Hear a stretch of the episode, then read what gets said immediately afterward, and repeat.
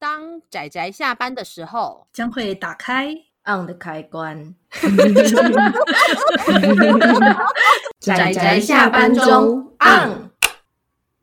各位听友，大家好，欢迎收听仔仔下班中，我是大酸梅，我是布姑，我是阿直，我是趴趴熊。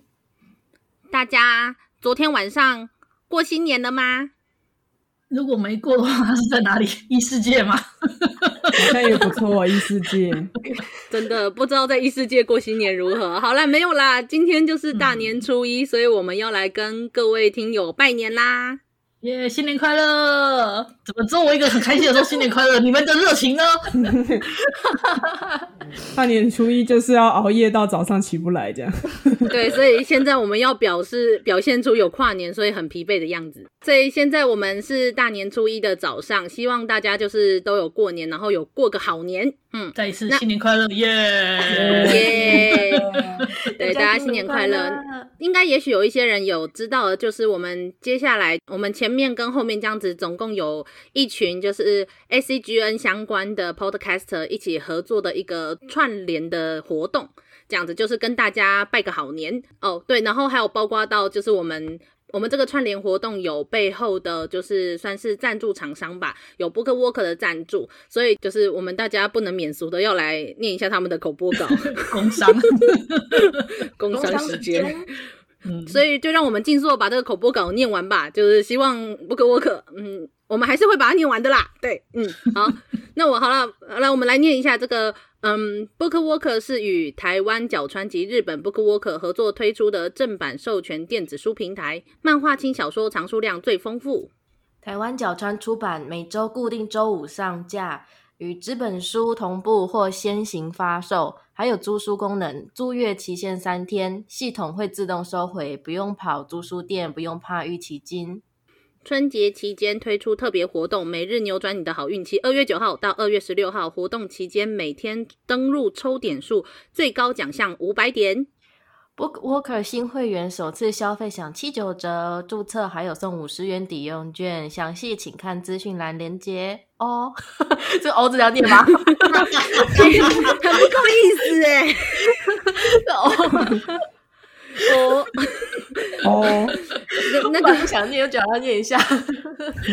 不过我可刚听到这里，会不会想打我们呢？好啦，那个那个，我们还要说一下，就是因为他们就是有给我们一些购物金的呃序号，可以来给我们抽奖，所以就是从今天开始到二月二十一号晚上十二点前，只要在我们的三个社群平台 IG。噗浪跟粉专三个下面就是留言，告诉我们说你最喜欢我们的哪一集节目，为什么？或者是最喜欢我们哪一位小伙伴，为什么？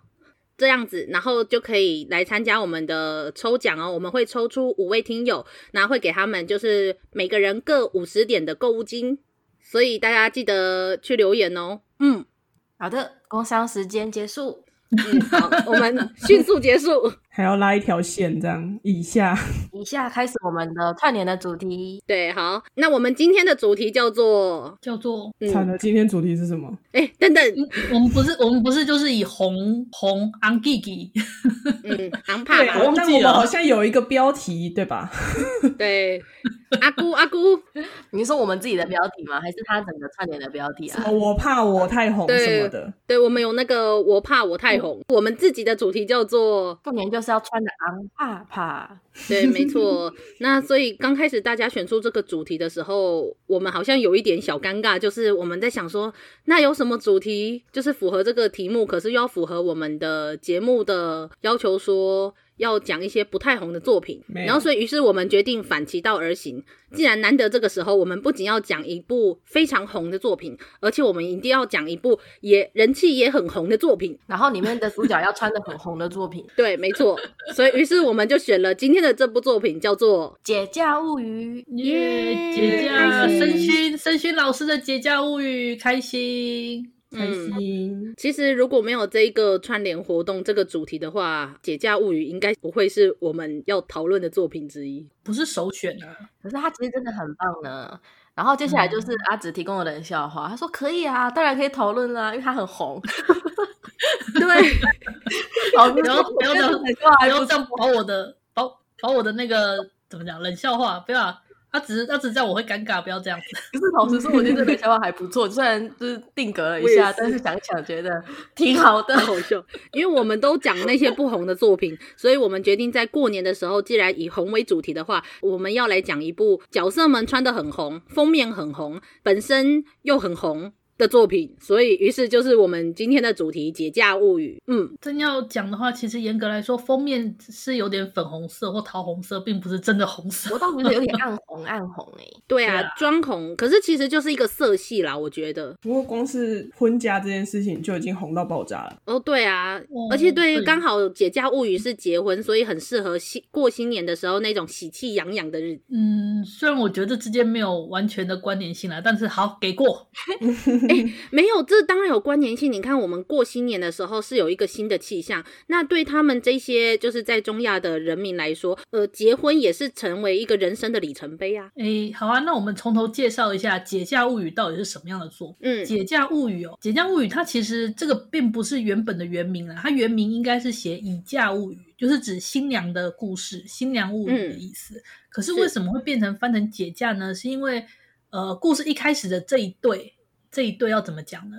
对，大男小，然后是游牧民族跟定居的种那个民族，他们之间的联姻。呃，算是女主角之一的艾米尔，她是二十岁，那她嫁给了一个小她八岁、十二岁的一个少年，叫做哈拉鲁。然后，因为一开始是他们这两个人的故事，所以我猜出版社应该也是因此而决定把它命名为《节假物语》吧？可能这样也比较容易怎么讲点题。对，可是没想到后面就。介绍了很多对不同、各式各样中东风情的 新娘们，对，然后所以就变成好像不太合用了。对，是唯一一部就有点加氛围的。嗯，啊、但没关系啦，就是虽然说有点变成这个名字的翻译有点尴尬，不过翻译尴尬的也不是只有这一部啦，像像我们的《海盗传记》。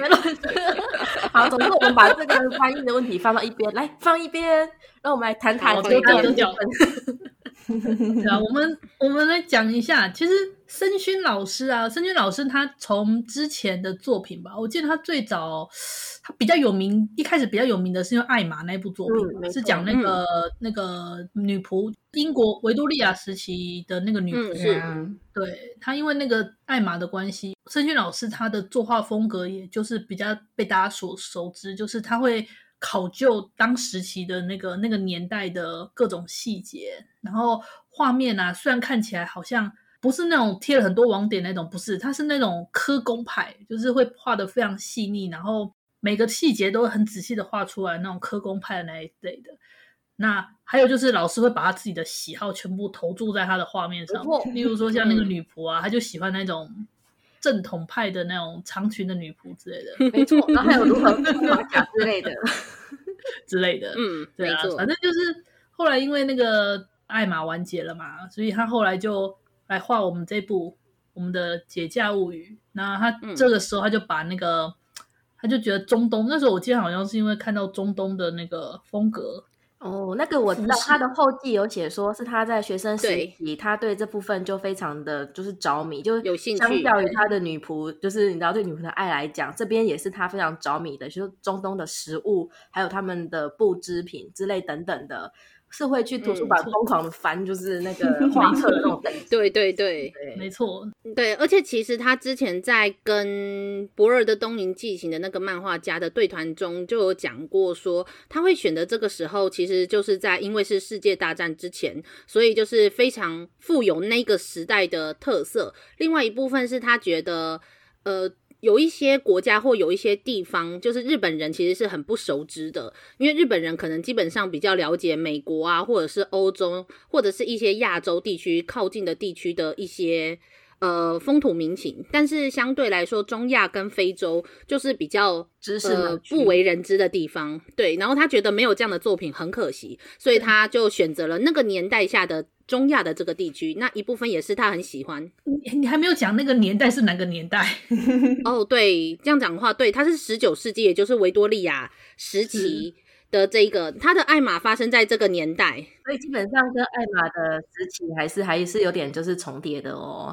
对，差不多，对，只是发生地方不一样。然后它的呈现方式就是用一个来自英国，也就是那个时候那个时代英国那个时代的学者来到中亚这里做考历史的考察嘛，历史丰富的考察，这样带出来就是数个新娘的故事。嗯，就是他旅行的路上，他会遇到了很多不同的，可能是土耳其啦，可能是各个地方的新娘，然后他把他们的。民俗习惯记录下来，然后顺便带自己再带一个新娘回家的，在真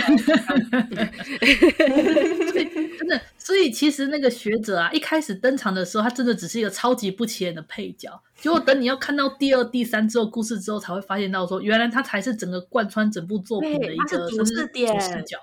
对，他是主要的视点，没错。对，就算他是旅行很多地方，可是他整个画面的呈现真的是非常的具有各地的特色，就是有、嗯、哦，那个画面真的是太漂亮了。这一部作品真的不得不看他的画工这件事情，真的真的必须说。申俊老师的科工真的非常厉害，而且因为加上他自己也非常喜欢画，他自己本身那些画那些背景啊，然后画那些木雕的木窗啊，那些衣服上面的那些那种笔触啊，或者是那些那个装饰啊，他就是整个人会画的不亦乐乎。基本上，基本上他就是怎么讲，抢助手工作，有时候自己磕，那刻得很爽啊，很开心。我印象很深刻的很开心啊！大家如果有还没有去看的人，可以先去那个租或借第一集来看，你第一集就有那个。有关当当地的木工师傅如何雕那个建筑的柱子，那第一集就会给你冲击的那一种。你不需要看到第二第一集看到那一回，然后单纯就是一个老人在那里磕柱子，你就会感受到那个冲击。可是我觉得不止啊，嗯、还有包括你看第一页，整个打开是艾米尔她穿着那个新娘嫁，就是新娘的那个衣服的时候，那个听说那一笔一画全部都是用手绘的，不是电脑。是啊，是啊，申俊老师就是整个用手刻，纯刻派，超可怕的。到底有为什么可以？真的好强哦！我相信他的喜好，对，而而且他不止，对，这就是爱。真的，有时候就跟我们一样用爱发电，然后拼命做节目一样。顺便宣传一下自己，对吧？对，先对，没错。我觉得太太难忘了，就是无论是那个木工，还是到后面他们那个刺绣的那个地地毯，嗯嗯嗯，那你可以想象那个刺绣啊，他没有用网点，然后就是这样一笔一画把它刻出了颜色的那种感觉嘛。就刮网这样把它刮出来，才漂亮了。不过其实我这边稍微稍微讲一下，因为其实我我因为我是很喜欢，我是真的很喜欢那个《节假物语》这部作品。可是我推给我朋友的时候啊，就是我朋友他他是比较喜欢那种剧情高潮迭起，然后喜欢那种那种有冲击性作品的人。然后他就看这部，他就觉得说，他就觉得说，对了，画面是很漂亮了，可是故事对他来说就是太过平淡，太过日常，并不是他的喜好，所以。可是我就想说，这本来就是一部日常日常番啊！你想怎样？日常就是介绍当地的风土民情啊。对，他通过非常非常多的细节去刻画他们的日常，然后可能就是他们去做他们当地的主持的一个过程，然后一边做菜一边唱歌的过程，嗯、或去市场对采购东西一起吃饭，或者是你知道，光是那时候草原的那个画面。一只羊就是用 都可以，对，他就是用画面去呈现那个年代，他就是用画面去把那个年代搬到你面前让你看，就是这样的故事。对，他甚至还有还有一画，他的标题就直接好像是讲悠闲的一天嘛，还是怎么样？就是在描述不同的人，他们的不同的不足，然后非常悠闲的一天，没有发生任何事情的那一天发生了什么？哦，看了真的很愉快耶，真的是非常的愉快，没错，是，哎，大家都过得很开心满足啊。真的难得难得悠闲的一天，就是还可以顺便吃个糖，就是你知道吸一下，就是那些新娘们的喜气吗？我的吃糖是这个吃糖哦，对，满嘴砂糖，对，就是整个就是充满了粉红色的泡泡，所以如果要讲到粉红色的泡泡，就不能不提，就是外表是粉红色的趴趴熊，只有外表。为什么说只有外表？因为切开来，大家就知道了，那里也是粉的。你说得出口，好可怕，好可怕哦！等一下，那个大寿也会说粉的，没错啊，就是那种生肉的粉。嗯，好可怕。没有，哎，等等，等下我要先，我要先澄清，就是不一定，有时候你切开那个生肉，如果是腐烂的，就是比较暗色的，但是要粉的，代表说它还是蓬勃发展的，就是还在生长的那些肉。嗯。好哦，惨了，是我拒点了大家嘛？好啦，没有啦，就是我觉得如果要讲到里面的充满糖，就是不得不提，就充满少女心的趴趴熊。啊，可是我我如果第一个第一个说我飘粉红泡泡的是盐山女王，会不会有点太惊人？哦，你是奶奶吗？对不起，我超爱奶奶的帕基路许，他骑神羊的身影真是太厉害，天下无双啊！没有，我我跟大家讲一下，一开始的时候大家会觉得女主角很帅，女主角艾米尔就是来自于那个游牧民族，就是虽然说是一个 大家闺秀，对，但是就是骑马啊、射箭啊，样样精通。在你觉得那个那个主女主角已经很帅的时候，后面有一话你才会发现，奶奶其实也是来自于游牧民族，然后她的嫁妆就是弓，超帅的，没错。而且我觉得他们两个很有趣，就是最前面你可以看到，就是那个艾米尔很自然拿出了弓箭，然后旁边的人就问他说：“你怎么会有这东西？”他说：“哦，是假装。”然后那个盐山女王，她就是因为呃艾米尔的家的。家的那个族长就是想要把他再要回去，所以他哥哥就被迫来这边讨人。然后呢，那个祖母帕基路许就把他们赶走的时候，他有用了弓箭。然后旁边的人就说：“这东西是哪来的？什么时候有的？”他说：“哦，他是嫁妆，就是他们那个民族就是嫁女嫁女儿的时候，女儿会把弓箭当嫁妆带走，这样真的。对，反正奶奶就是整个都充满了魄力，对。”而且而且，就算在这个时候，就是看起来就艾米尔啊，或者是奶奶他们的弓箭术非常强的时候，这个时候艾米尔还说：“哦，我就是我是就是我们族里面所有的人的弓箭术都比我好。”我就说：“天哪，这是一个多么强悍的民族啊！” 他们其实因为生活在比较不方便的地方，就是不管是气温比较严寒还好，还是那个水土都比较比不上定居那个族群。来的丰满丰饶，对，他其实都有刻画出这些东西，就是在作品中。所以那个那个游牧民族跟那个定居族群中间的，就是彼此的交易，还有他们的冲突，其实也都有把它表现出来。没错，没错。那你们对于里面最喜欢的新娘们是哪几对啊？哎呀，阿紫，我就知道你要问这一个。我 我我。我当然想问啊！好，我们应该每个人讲一个，然后让这些人都有就是曝光的机会。嗯，好的。对，但是我知道我们要留某一对，就是给阿直讲，所以那一对我们绝对不会讲。没有啦，没有，没有，没有，没有，大家可以讲，可以讲，不要这样，不要这样，不要这样。其实趴趴熊就是里面最喜欢的是那个艾米尔第一个好朋友巴利亚，因为其实其实看到他的时候，就是趴趴熊深深有同感，就是一个不太会讲话，然后就是很害怕讲话，然后经常讲错话，然后又想躲起来，经常变成棉。对，超可爱的，那一对完全是两小无猜，我觉得我超喜欢的。对啊，经常变成棉被虫。躲进棉被。对对，就是那个艾米尔那个朋友巴利亚，他他的那个对象是商人的儿子嘛，对不对？然后是哎，也不是商人的儿子，因为说他爸爸，他爸爸曾经经营商队旅馆，只是哦，类似这种，就是对对对，但是后来因为父亲受伤，后来也没有继续经营，但是他也想要继续经营这个商店旅馆这样。嗯，然后就是那个，你知道，他们两个算是年纪相差不多，在这部里面算是比较少数年纪相差不多。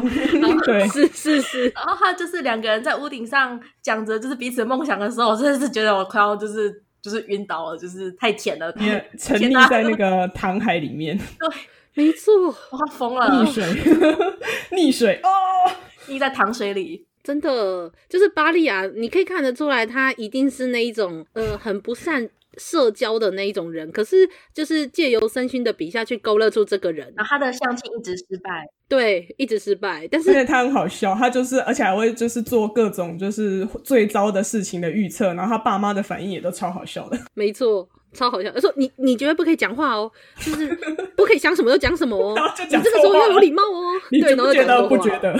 那个妈妈、爸爸妈妈明明就超疼爱他的，就是就是超疼爱他才会生出这种小孩，你知道吗？就是养出这种小孩，没错，太放纵、太宠爱，可是实在是不能不把他嫁出去，所以只好就你安静一点。而且他父亲还会就是跟那个什么那个男方的那个父亲在谈婚事的时候就说：“哎、欸，你确……嗯、呃，我想问一下，你确定你真的要我家的那个？因为毕竟他是那个样子嘛。啊，不是啦，就是说啊，连父母都觉得他没什么优点啊，不是啦。” 自己都先讲出来再说不是。是超棒的，就是你知道后来接下去的是什么吗？因为他一直没有讲的，就是他的对象那对父子啊，就是就是那个爸爸的妻子，就是那个他对象的妈妈，其实就是身体比较虚弱，所以比较早就死了。嗯嗯所以看到比较那种充满活力的、那个、精力旺盛，对，他觉得这很棒，就是要这样的，而且很强悍。没错，没错。而且其实精力旺盛，就是虽然乍看好像就是冒冒对看起来冒冒失失，可是重点是他很很愿意讲，就是他会很直接的讲出他心里想的事情，然后其实很有活力，很健康。对啊，而且他还可以搬起那个车子，哎。但是趴趴熊每次看到那个就是那个他在刺绣那一段，我都快笑死了。真的、啊、做这么细碎的动作，一直重复同样的事情，做着做着就好烦哦。我同意。然后我觉得烤面包那个也很可爱啊，他把面包为什么可以画那么漂亮？真的，没错，就是就像画一样。他不擅长刺绣，可是他非常擅长别的部分啊。没错。真的，我觉得那个那，而且他还很认真，就是一就发现自己不适合讲话，然后他就把面包拿出来，就说这个面包代表什么，这个面包代表什么。我就觉得哦天哪，这个这个这个女孩我也要，不是啊，就是 已经生无可恋了、嗯、啊，好幸福哦。真的，好啦，这真的是充满充满糖，嗯，真的。那我们我们我们留给美你呢？啊？什么？你要讲哪一个？你问我吗？对啊，嗯、呃，我应该最喜欢的。我最喜欢的应该还是要说，也不能说最喜欢。我觉得每一对我都好喜欢哦。但是如果我觉得就每次看我都会觉得不自觉笑出来的话，就是双胞胎了吧？咸海的双胞胎，真的很好，真的很可爱，超可爱的。我觉。我觉得他们真的是介于那种好气又好笑，就是有时候你真的觉得他们怎么这么没有礼貌啊？鬼灵精，欢喜冤家吧？他跟他们那个对象的关系有点欢欢喜冤家的感觉。真的，而且如果假设今天是我把他们娶回家，我也我也一定会觉得说，哦天哪，一天到晚都在想这个，好烦哦。但是又不自觉的觉得他们的那种坦率很可爱，对，就是。啊，就是他们，他们只要他们两个出现，虽然现在已经不是讲画面的时间点了，但提到咸海的双胞胎，我就讲一下，我真的要讲一下他们在那个水里游的那个画面，真的太棒了。没错，超级棒的。而且就是他们后来带着那个史密斯的那个算算未婚妻，叫做达拉斯嘛，然后一起去游泳，那个那个画面实在是太美。那我可以说了吗？好，好的，呃，对，好，就是 交棒。其实我刚刚对我们刚刚就是就是为了要交棒给阿紫，我只是要说那个太美了。那剩下还有一对非常美丽的，我们就交给阿紫了。没有啦，我。我没有啦，我不要这样子。大家好像好了，我知道各位听众一定很知道阿祖的尿性，然后为什么会换到他们要阿祖我讲，大家都知道发生什么事了。好，就是这样，百合啦，百合就是百合。赞。阿紫，阿紫，阿紫，冷静，你破音了。深深细，嗯。嗯，哎呦，怎么说？这个其实应该说中东的一个，也不是中东，就是他们那边有个习俗，就是丈夫他们其实是可以三妻四妾，可是其实这个讲起来也不太标准，因为对他们来讲，他们都是平等的妻，对，他不是，其实跟我们都是那种有大有小的，有妻有妾不太一样，对他们讲是。平等的妻。那在他们那种文化中，就是他们迎娶多个就是妻子嘛，也有部分的含义是要。帮助就是那些，就是应该说有能力的男人，他就应该要多照顾一些，就是妇孺这样。对，这个是他们应该说中东的一些思想，可能跟我们其他地区的想法会不太一样。他们其实是说，像呃有那种就是丈夫丈夫死去了之后，然后改嫁给丈夫的弟弟之类的，那其实是代表说由他们的家族继续照顾照顾照顾这个女性。女性对，嗯，所以。其实这种东西是很常见。那像那种比较有、比较富有、比较有能力的男性，他们多娶几位女性，他们其实也是有照顾的意思。而那些有时候呢，也有那种为了女、为了自己的妻子，然后那些妻子去寻找怎么讲，算朋友吗？称之为姐妹妻之类的东西。嗯，可是我觉得不知道怎么解释。从那个故事中看，你会觉得姐妹妻其实也是一种蛮严格的概念，就好像夫妻要结婚一样，姐妹妻也算是。一生只有一个的那种感觉吗？我甚至觉得有时候比结婚更苛刻，比男女结婚更苛刻。他们那时候的要求，而且他们，而且他们还会去新婚旅行啊，然后财产也会一起继承，这样真的超扯的。就我就觉得姐妹期的这个设定让我实在不知道，就觉得哇，这不是设定，就是文化，这是 不是不是？我是说，我这我这我这历史啊，我不是说设定，我是说我不知道怎么讲，哎，怎么讲？就是阿直的这句老师太厉害了。就是完全切中了阿紫的点。他从中挖掘了什么东西？什么可怕的东西？嗯，阿紫现在已经激动到他不知道说什么，就没有什么好讲的、啊。就是那个雅尼斯跟麒麟他们这一对啊，姐妹情，没错。他们他们后来也有，他们一直都会有断断续续出，就是对，只是。不知道为什么他们出场的回数为嘛为什么都会被标成十八禁？因为都裸体啊，没有，因为有浴场啊。对，他们经常裸体。对对啦，就是姐妹坦诚相见有什么不对吗？没有啊，就是因为有裸体，所以不得不被标上十八禁。但不得不说的其实是他在他其实是裸体不是老师主要的目的啦。他其实我觉得他是想描绘那时候的浴场，那时候女性专用的浴场，毕竟那是一个女性都要包头巾的那个地区嘛，对不对？他们的身体是头发是不可以被别人看看到的，那他们只有在只供女性就是使用的浴场内，就是可以就是解放，嗯，然后他就在描述这种浴场文化啊。当然，因为在浴场里面，他不得不就会画出裸体嘛。那他真的是，我觉得就是他虽然画出了比如说像乳头之类的地方，但是是没有任何的色情或者是嗯嗯的，嗯，他的官能感是重点是在美丽，而不是在色情。就你会感觉到呃女体的美丽，但是他不是没错，他的用色情的眼光去看的那种感觉。还有那个头发，他那个。盛轩老师画的那个黑色的长发真的很美丽，真的。嗯，他有说明在那个时候黑又黑又亮的头发是那时候的审美，不管是哪一个丰厚的，然后又黑又亮的头发，所以他们有很多就是照顾头发的各种器。没错，所以。哦，真的是很厉害，就是无论是就是无论是什么东西的考究，我觉得都很佩服森勋老师这一个这位漫画家，是对他的一部作品，就是几乎是一种他个人的美学到这种地步。因为基本上这是一部在讲中亚的文化风物的作品嘛，嗯、那它又叫做《新娘物语》，也就是新娘的故事。其实我们可以非常就是显而易见的，可以把它当做它是以女性的视点在就是观察那个时代，所以他写的很多东西，他画的很多东西都是。以女性为主的，比如说有关他们那时候的嫁妆的文化或浴场的文化，嗯、对不对？对呀、啊，或是像那个刚刚、嗯、阿紫有提过的那个达拉斯的经历嘛，就是她的丈夫死了之后，她改嫁给丈夫的兄弟这样子的情况，还有那个土耳，还有那个姐妹妻的文化等等，她其实是比较琢磨在就是女性视点的部分，嗯。虽然说，就是里面的男性其实也很杰出，可是不能否认的是，这一部作品中最亮眼的、最吸睛的都是女性。其实我在看前半段的时候嘛，我就很兴奋，跟我朋友讲说：“你知道吗？这边有很多对 CP 都很棒，甚至还有除了那种青梅竹马的，然后女大男小的，还有那种大人的恋爱，是那种结局有点就是然后唱唱有点就是惆怅那种大人的恋爱什么的这样子。”然后呢，随着时间的经过，连载的越来越多，我发现大人的惆怅的恋爱竟然也是 happy ending，然后我就有一种、就是、没错，还有一种惆怅又会觉得很兴奋的感觉，真的很棒啊！然后基本上达拉斯就是一个生活在更加封闭的环境的一个女性，然后她就是因为丈夫死了，所以改嫁给兄弟，所以她有好多任的丈夫、哦、都因为各种原因死掉，所以她还年纪轻轻就已经是个。不知道寡了几次的寡妇这样。其实趴趴熊差一点就要说，这人该不会有克夫的命吧？真对不起，我觉得直觉想到，直觉就呃，这是克夫吗？对啊，然后。但其实她是一个怎么样，内心很坚强的女性吗？超级强大的，嗯嗯，就是看起来柔柔弱弱。没错，趴趴熊觉得很好笑的地方是，他后来不是就是说要跟史密斯一起出去，就是呃回就是走他他要走的路嘛。然后那个史密斯本来觉得说啊，女性一起是不是就柔弱啊什么的，不不适合什么的。然后雅那个带路人雅丽就很淡定的说，沙漠的女人比马还要强哦。没错，他们怎么讲？那个地区实在是相当的贫瘠，所以男人不止男人要强壮，女人为了要负担起生计哈，他们也是要做很多的重劳动。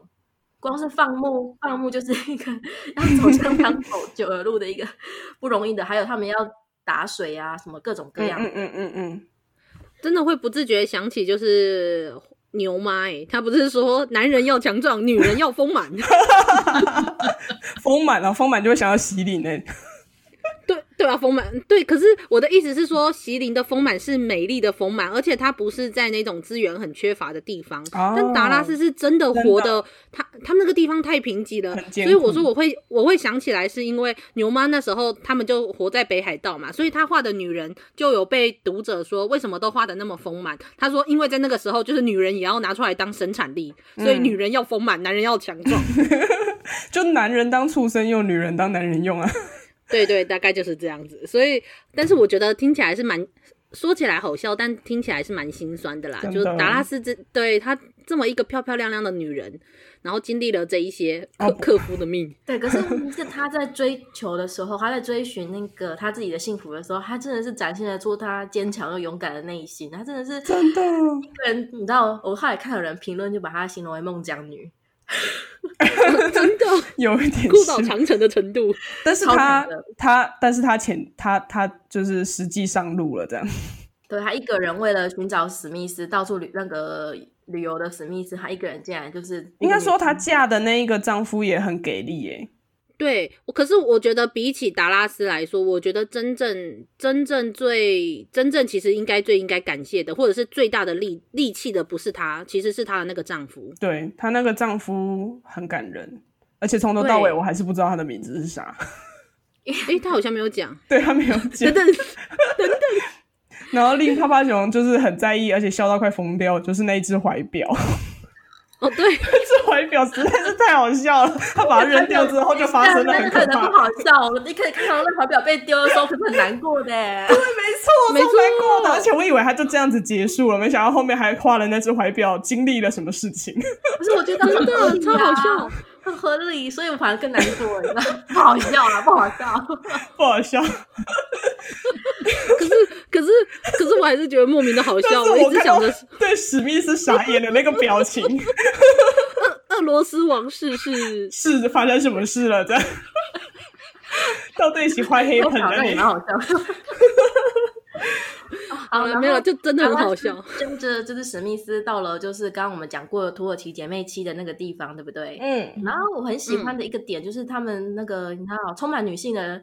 那个花园，然后他们的对话，嗯。嗯，就是对于当时来讲，她是一个一个女人，然后嫁了很多个丈夫，然后对于就是那个姐妹七来讲，她们是一个丈夫拥有很多妻子，然后他们就在那里平等的、悠闲的，一边喝茶一边对话，然后彼此就会理解对方的那个遭遇，然后就说啊，虽然说就是觉得世界上竟然有这样的事情，但是并没有觉得这样子不对或不好，而是觉得啊，这样你也很辛苦呢，彼此有这种就是对话，我觉得。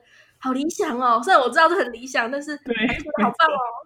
就是尊重对方的文化的这一点，而且当时那个画面处理也好美丽哦！你看那个地毯旁边那个花，然后他们那种，他们那时候就是采那种趴着式的那种聊天嘛，沙龙式的那种风格。嗯，我觉得那种整个细节的刻画跟氛围都做得很棒，氛围很棒。还有那只慵懒的猫，我们的视线会集中在中间的那几个女性身上，超级美的。我之前还跟我朋友说，就是达拉斯就算是戴着头巾，也无法就是。减少她的美丽，结果在那一回真的是对不起，头巾还是减少了她的美丽。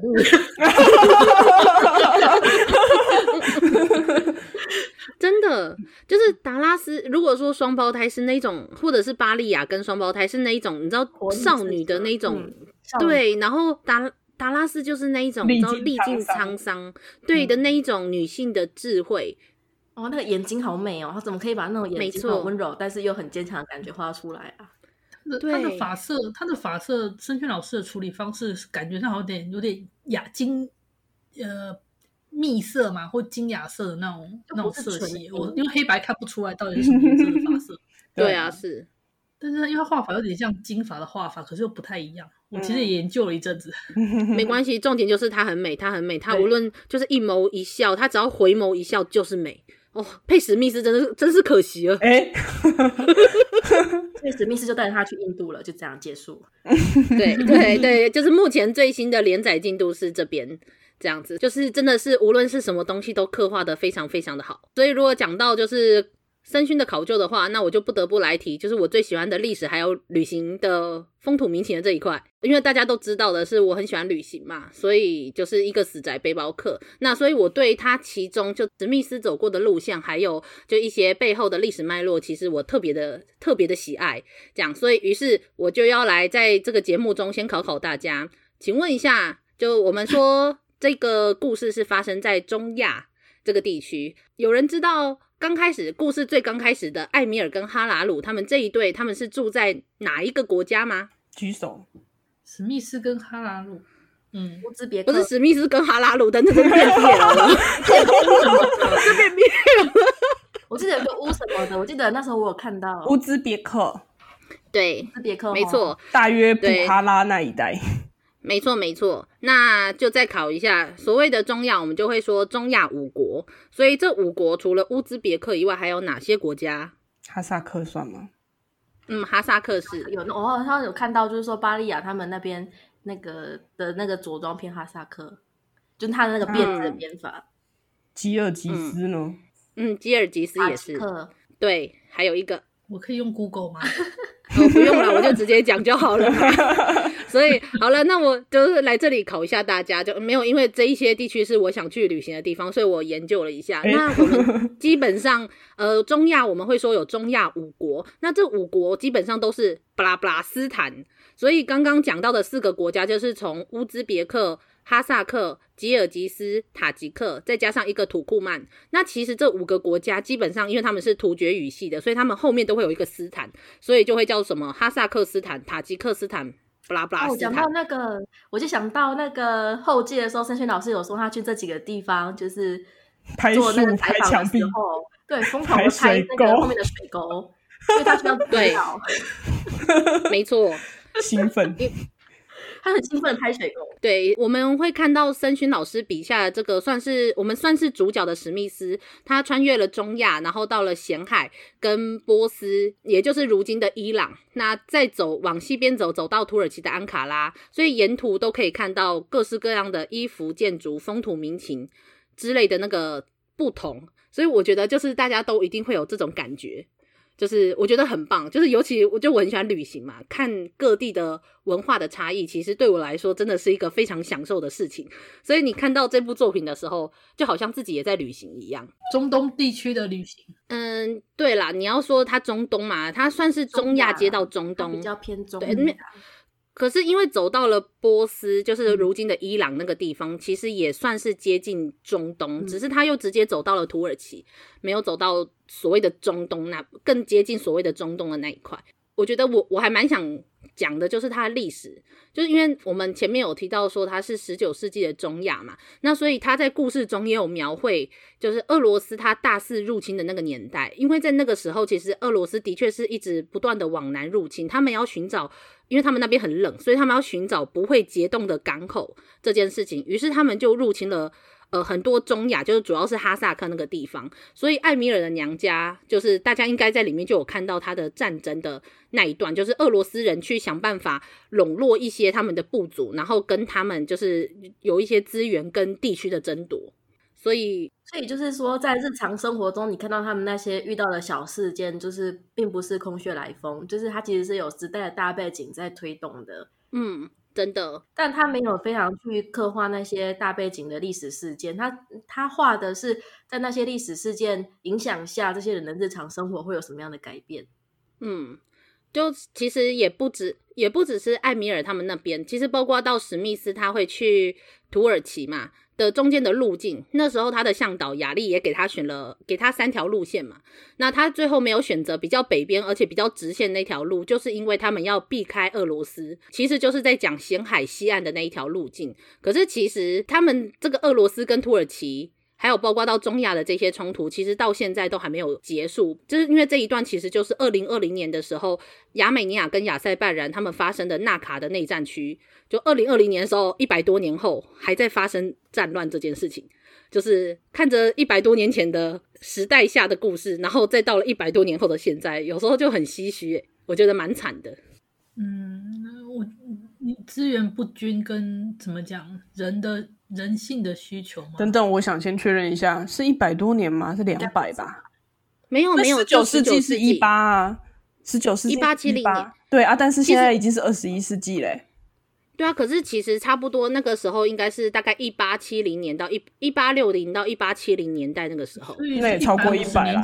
对啊，那也差不多一百，一个半世纪。对啊，好好啊，那那对了，好了，那其实讲好了，讲起来就是一百多年前，呃，一百多年到两将近也是快要两世纪之前的事情。但是我说的就是二零二零年的时候，还是有这些内内乱，就是无论是他们自己宗教，还有包括民族的问题，那还有包括背后我说了俄罗斯跟土耳其。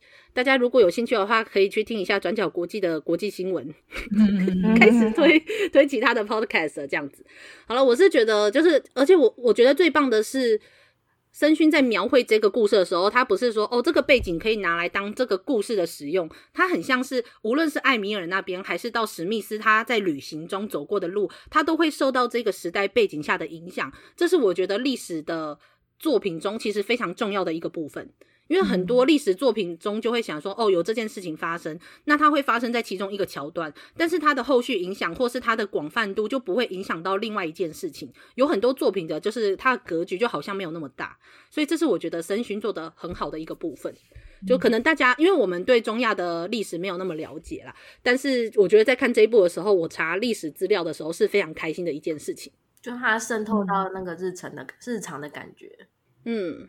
对，但是我觉得可能唯一一个比较也不算介意吧，就是比较呃好奇的是说，申薰还有包括到我们上个月有一个节目，就是我跟一个也是一个旅人的朋友讨论的那一部《博尔的东瀛纪行》，就是我觉得在日本的漫画中，好像似乎我不知道，我只看这两部嘛，那他们都是。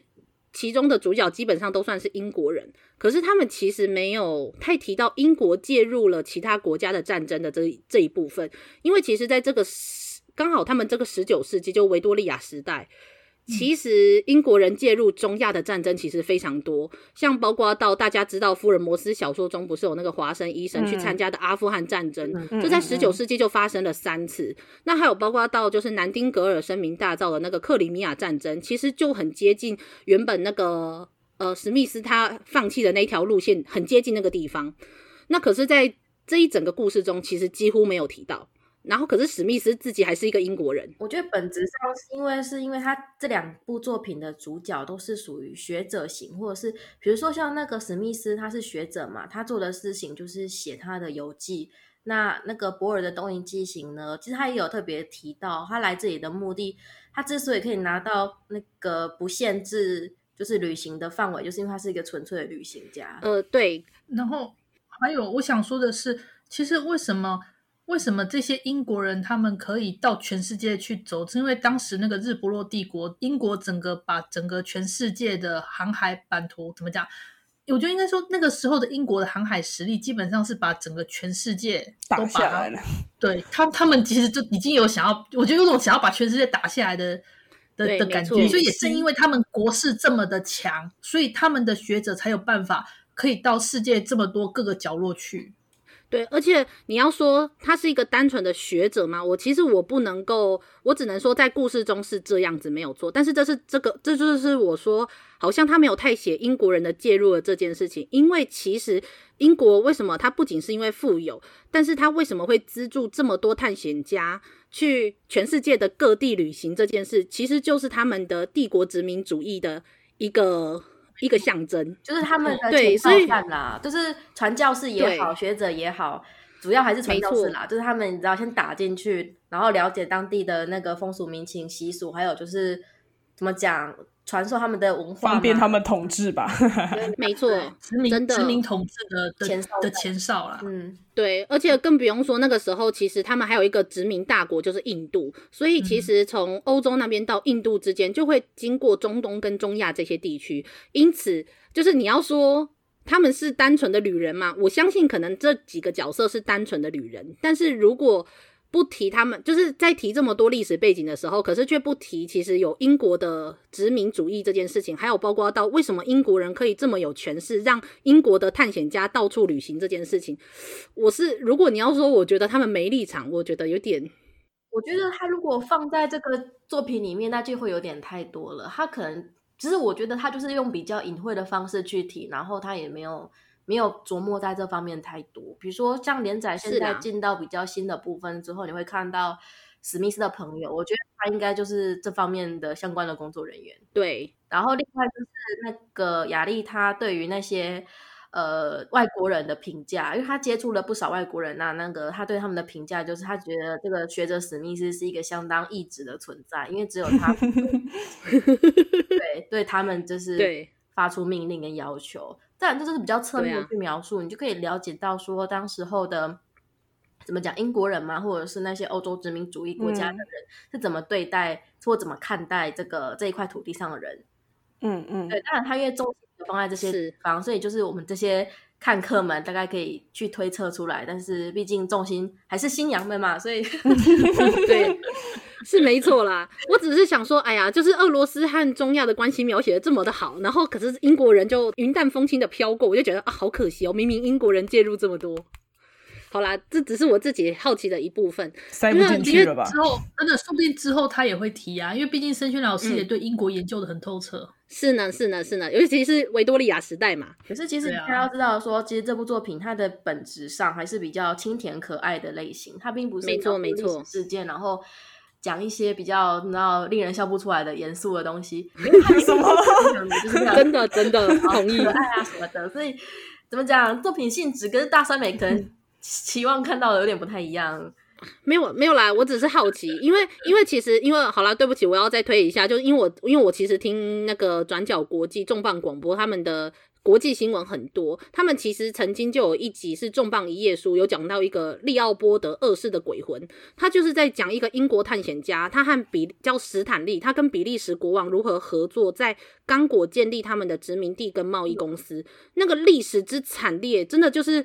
哎、欸，笑不真的是像阿姑说的那种笑不出来，真的太惨了，哇哦！然后，哎，太难太难解释了。我觉得有时候我也很喜欢英国啊，但是他那个时代的殖民主义呢，就是促进了非常多东西的流通，但是也带来了相当多东西的毁灭，只能这样讲。真的，真的只能这样讲。不过好啦，但是这部作品。大家还是可以放心去看，对不起，就是没有我那么黑暗血腥的。就是这部作品还是它不是血腥的红，它是开心的、喜气洋洋的红。就新嫁娘们各种各样的可爱的恋恋爱日常、生活日常。对，没错。哇，我哪一天可以看到阿吉尔的就好了。哦，我我觉得很困难嘞，他下完全是对马，就是。对，我觉得他他可能娶不到老婆了，那不然我嫁他，那不然我嫁给他。杰尔就是艾米尔的哥哥，就里面算是最强的战士了吧？而且其实我觉得，哦、我觉得哈拉鲁应该就是觉得说，就是要成为像他这么厉害的男人，才能保护他心爱的人，所以才会去那边受训吧？没错，不会啊，我觉得哈拉鲁越来越帅啦。对啊，那、啊、真的，你看那艾米尔都起驾亲了。你知道那个后记？我知道后记有一集后记，就是他画那个图啊，就是反过来，二十岁的哈拉鲁跟十二岁的艾米，哦，我要疯了，没错，真的是这个长大绝对是香骨的，虽然我不是正太，没错，但是我也觉得哇。香有一次我跟我朋友讲说，就是哎呀，这个正太很棒，长大之后一定很帅，然后就被他吐槽，就是说我这种不是纯纯粹的正太控，他就觉得我我不是信仰不纯，他说认为他长大很帅，这种不是信仰不纯，信仰不纯，真的信仰真好。但是但是不管怎么样，申勋老师就是有办法把每一个角色都画的很香，嗯。就是这样有魅力。哎、欸，我觉得阿杰尔就算了，阿杰尔太帅了。我觉得阿杰尔不要管他，就是太帅了，就是高岭之花。欸、他旁边那两个，我觉得非常可爱，真的很有趣。而且那个乔鲁克还问拜马特说：“你有生气过吗？”有啊，嗯，让我想想，什么时候 应该？让我想想，那两个也很棒哎，真的真的，就是阿杰也太帅了，我们不要求，就 是 旁边两个好不好？真的，乔鲁克也很可爱，半马他也很棒，真的。好啦，但不管怎么样，就总之这是一部你无论看哪一个角色，年无论他就是老少咸宜、大小通吃，男女不分，每一个都香，又香又好吃。女王，哎、欸，你知道那个我看后记的时候，那个申勋就说，讲到女王就是老奶奶啦，然后就被欧了这样。还有那个就是咸海的双胞胎，他妈妈也是很棒啊。没错、哦，他妈妈那那个那个恋爱故事也让我整个就是萌到不行。从此被她丈夫的那个男子气概给打下来的。对，可是我觉得她妈妈最帅的一定就是阿郭的那一句，他就说就是生产的生产最重要的就是一是体力，二是体力，没有三也没有四，五还是体力。真的，我喜欢这句话，我觉得好帅哦。育儿育儿，对，就是育儿是多么辛苦的一件事情。双胞胎的双胞胎的奶奶也是个很厉害的人，她说用恰到好处的水润的眼眸凝视着男人，然后再对很客气的说，嗯，就在那边就可以打下所有男人了。我不太相信，其实，所以说他在怎么讲，他也刻画出那个时代的女性多么的强悍这件事情。就算看起来温柔，其实也是很强悍的这样子。对，他就是画出了那种各式各样的女性的温柔、美丽、婉转。对，可是又画出他们的韧性跟坚毅。哦天哪！还有一些小小的阴谋 啊，对，什么啊？他摸了我的头发，然后就要就要取这样。真的哦，好。啊，不知道该怎么说，但是总是会看得很快乐的一部作品啦。虽然刚刚大特别讲了很多那个时代下黑暗的就是过程，但是这部作品整体上看起来是非常愉快的。我们在此就对跟正，就是跟大家讲，所以我们会特别提这部作品，在过年的时候推荐大家看的是有原因的。对啊，你看看其他 Podcast 都选了什么血腥的东西？那是红色。对啊。哎、欸，没有啦，那个英文不散选的还 OK 啊，什么少女革命跟那个跟四月是你的谎言哦，四月是你的谎言，嗯，好吧。我我顺便问一下，嗯，《节假物语》它是由台湾角川出版社所出版嘛，对不对？那目前是十二集吗？还是十三？对，十二集，目前十二集嘛。然后十二集是去年八月的时候，嗯、我觉得十三也差不多该出了。它作为相当红的一部作品，它其实出的很稳定。对，没错，而且它的纸质也不错哎，很棒。没错，没错，的确不能否认的是，纸本书是比较贵，但是非常值得收藏。可是，如果听友没有那么想要直接买回家，只是单纯想看故事的话，那 BookWalker 上面有一个非常好的，就是台湾角川的书是可以用租的。所以就是我们说，就他不用去租书店，然后也不用怕逾期，他会直接归还。我觉得这一点还蛮好用的。然后如果你读完之后，你看完试看完觉得很 OK，想要把就是电子书买下来的话，只要付差额就可以了。没错没错，这个超方便的，非常棒哦。嗯，而且不用还书，这点真的非常棒，自动还。对，没错。对，对我们这些宅宅或上班族来说，真的不用特地跑一趟，就是要出门就是要了我的命啊！不是啊，对，而且而且我要跟大家讲的是，BookWalker 它，我们真的是开始就是不断的就赞美赞美干爹，但是对不起，就是 Book Worker 它有一个好处是，它可以分七个装置使用，嗯，七个装置，意思就是像我们仔仔下班中，只要用一个公用账号，我们四个人。我懂了，我们四个就是姐妹期。哎、欸，不对，哎、欸，大家没有，没有，没有，资产这样子吗？这不就是共有资产吗？没有，没有，没有，没有。我跟我跟你说，我们就是从今天开始，我们所有的账户都分得清清楚楚，一刀两断。对，大家都知道，就是我们在过年的这一天，我们决定要绝交。没有下一集吗？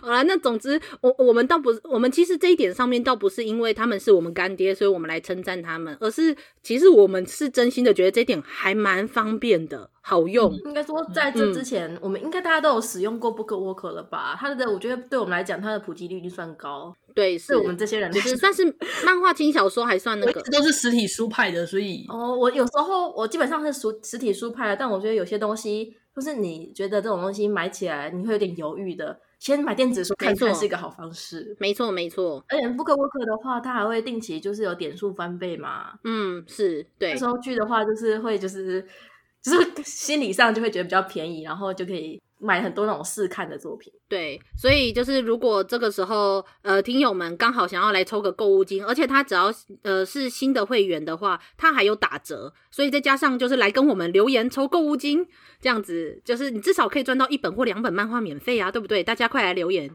好哦，哎，你可以再讲一下留言的条件，诶，也没有条件啦，哦、可以复述。啊、哦，好。好，对，那我们再讲一下，就是从今天开始到二月二十一号的晚上十二点前，在我们的扑浪、IG、粉砖三个社群平台上面，就是留言告诉我们说，你们最喜欢我们哪一集节目，为什么？或者是最喜欢我们哪一个小伙伴，为什么？我们一会全部一起抽奖，会抽出就是幸运得主五位，那每一位都有五十元的购物金。高举大酸梅。呃，好，那我们应该基本上节目就到这里，算是告一段落啦。那最后还是跟大家拜个拜个好年，祝大家呃牛年扭转乾坤，呃平安平安平安平安，对，平安健康。对，希望大家在新的一年也可以找到很多好看的漫画。对，没错。大家记得不要出去群聚，大家就宅在家里看漫画吧。对，你会感到时间飞逝。看一部好看的，你的一天就没了。对，你看 BookWalker 多方便，你连还书都不会去跟人家有那个有接触。我越讲越合，我突然这样想想，好像还蛮适合的。好了好了，那好了，不要不要讲太多废话。我们总之就是非常开心的，就是跟大家就是拜年，就是祝大家新年快乐。